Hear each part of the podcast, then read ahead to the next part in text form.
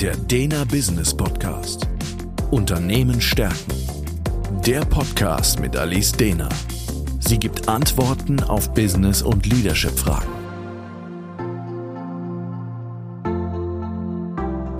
Herzlich willkommen zum Dena Business Podcast. Mein Name ist Alice Dehner und heute will ich mich mit der Frage beschäftigen, wie viele Obstkörbe es braucht für eine resiliente Organisation. Der Status quo. Resiliente Organisation klingt super, was auch immer damit gemeint ist. Mir drängt sich gerade die Sorge auf, dass parallel zu Aussagen, die ich von Kunden gehört habe, als Agilität gerade ganz hip war, wie, ja, wir sind auch agil, wir haben einen Kickertisch aufgestellt, es jetzt eine Entwicklung in Bezug auf die resiliente Organisation gibt, dass Kunden mir sagen, wir investieren in eine resiliente Organisation, bei uns gibt es jetzt immer einen Obstkorb. Ich denke, inzwischen ist allen klar, dass ein Kickertisch eine Organisation nicht agiler macht. Genauso wenig wie es die Organisation agiler macht, junge Mitarbeiter einzustellen. Bevor wir aber auf den Obstkorb zurückkommen, erstmal die Frage, was ist Resilienz? Es ist ein Begriff, der stammt aus der Psychologie und ist in der Forschung seit 1970 wo eben in einer Langzeitstudie in Hawaii Kinder beobachtet wurden, die in sehr ärmlichen Verhältnissen aufgewachsen sind. Häufig hatten sie auch Eltern mit Alkoholproblemen oder anderen psychischen Erkrankungen. Und 70 Prozent von diesen Kindern haben später im Erwachsenenleben sehr destruktive Verhaltensmuster entwickelt. Also wurden selbst drogenabhängig oder eben waren in so einer chronischen Arbeitslosigkeit etc. Und nur 30 Prozent der Kinder haben eben erfolgreiche Lebensläufe hingelegt. Und da ist eben dieser Begriff Resilienz entstanden, dass diese 30 Prozent der Kinder offensichtlich eine Resilienz haben, also trotz der widrigen Umstände, in denen sie aufgewachsen sind, damit umgehen konnten und gestärkt rausgekommen sind und gesund rausgekommen sind. Da wurde natürlich gleich die nächste Frage gestellt, wie konnten diese Kinder diese Resilienz eigentlich entwickeln? Was war der Unterschied zu diesen anderen 70 Prozent der Kinder? Und ein entscheidender Faktor war, dass die Kinder alle jemanden hatten, zu dem sie eine gute Beziehung aufgebaut haben. Also entweder einen Lehrer oder eine Tante, einen Onkel, irgendjemand, der wirklich an sie geglaubt hat und jemand, der ein sehr positives Gemüt hatte, ein sehr offenes Gemüt hatte und die Kinder gefordert hat, Verantwortung zu übernehmen. Menschen, die die Kinder irgendwie auch gechallenged haben. In einer guten Art und Weise, in einer sehr guten Beziehung. Und das hat eben den Kindern geholfen, ja, mentale Muster zu entwickeln, emotionale Muster zu entwickeln und auch spirituelle Muster zu entwickeln, die dann eben zu resilienten Verhaltensweisen führen. Der Ansatz. Das heißt, Resilienz ist keine Charaktereigenschaft, die irgendwie angeboren ist, sondern es sind tatsächlich drunterliegende Glaubensmuster, die man erlernen kann. Es ist nicht leicht, diese Muster zu erlernen, aber es ist möglich. Und wenn ich das schaffe, also wenn ich resiliente Glaubensmuster habe, dann hilft es mir natürlich massiv, mit ähm, traumatischen Erfahrungen umzugehen oder eben auch mit großem Stress umzugehen, disruptiven Veränderungen umzugehen und gestärkt daraus zu gehen und eben nicht in psychische Erkrankungen zu fallen oder in Burnout. Wenn wir uns jetzt anschauen, wie die Reaktionsmuster sind, wenn eben ein widriger Umstand da ist, mit dem wir konfrontiert werden, wie gehen wir eigentlich damit um? Und da gibt es drei Möglichkeiten. Die einen, die verlieren sich völlig in ihrer Wut und in ihrem Ärger darüber, dass jetzt dieser Umstand eingetroffen ist. Dann gibt es Menschen, die eher wie so implodieren und ähm, mit ganz vielen negativen Emotionen plötzlich da sitzen, völlig taub und handlungsunfähig werden. Und dann gibt es die dritte Gruppe, die sich zwar kurz aufregen, berechtigterweise wahrscheinlich, aber dann eben disruptiv auf diesen Change reagieren. Und nur diese dritte Gruppe, die fühlt sich wohl. Und das sind die, die eben resiliente Glaubensmuster im Hintergrund laufen haben, die eben dazu führen, dass sie wirklich agieren und ins Gestalten kommen und auf diesen Stress reagieren können. Die anderen, die fallen eben wirklich in so eine Opferrolle und reagieren eher, als dass sie auf Situationen antworten und ins Gestalten kommen. Die Lösung.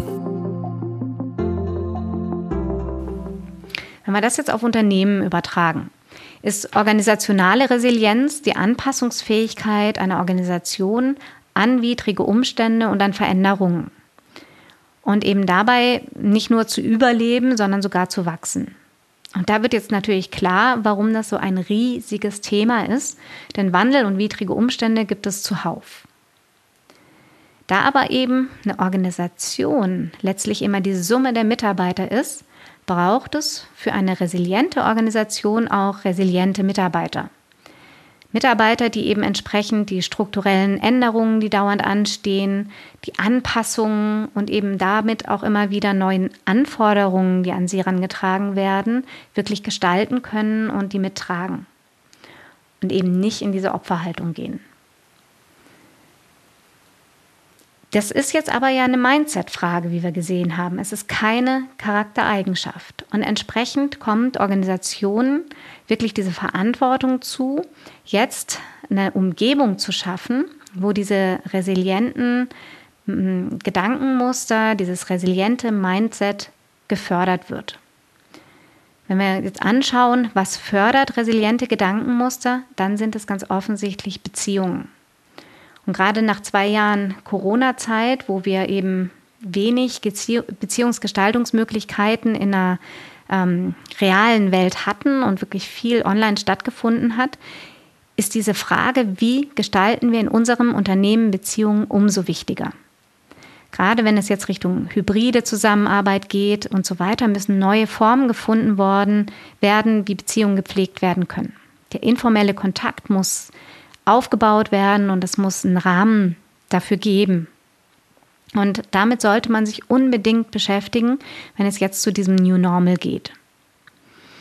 Das nächste, neben dieser Beziehung braucht es eben nicht nur überhaupt eine gute Beziehung, sondern es braucht auch noch so eine Kultur dieses Aneinanderglaubens. Und hier kommt in meinen Augen Führungskräften einfach wirklich eine große Rolle zu, eine Art und Weise zu finden, wie sie den Mitarbeitern dieses Aneinanderglauben zeigen können.